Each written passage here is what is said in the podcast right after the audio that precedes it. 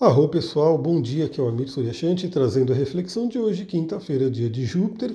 Na verdade, hoje eu estou trazendo mais uma chamada, porque hoje é dia de lua cheia, lua cheia no signo de Aquário, uma lua cheia que está bem tensa, né? Temos aí aspectos poderosos afetando essa lua cheia.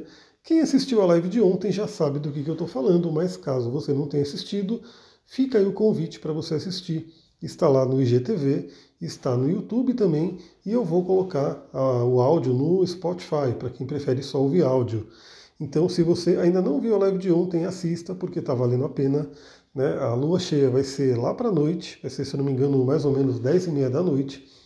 Ela já está lindíssima no céu. Ontem mesmo à noite, eu já vi, né, quando as nuvens deram alguma chance, eu já vi a lua linda brilhando no céu, ainda não cheia, né, mas hoje, às 22h30, ela vai ficar totalmente cheia. Teremos aí o momento da lunação.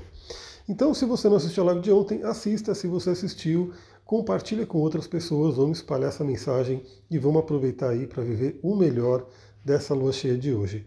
É tensa, é tensa, né? Algumas pessoas vão sentir mais, outras talvez vão sentir menos, mas todo mundo vai sentir de alguma forma.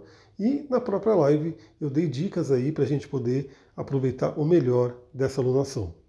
É isso, pessoal. Vou ficando por aqui. Acompanha lá no Instagram. Eu vou trazendo algumas outras reflexões lá pelos stories. E amanhã tem podcast normalmente, porque amanhã vai ser um dia sem um mapa de lua nova ou lua cheia. Vou ficando por aqui. Muita gratidão. Namastê, Harion.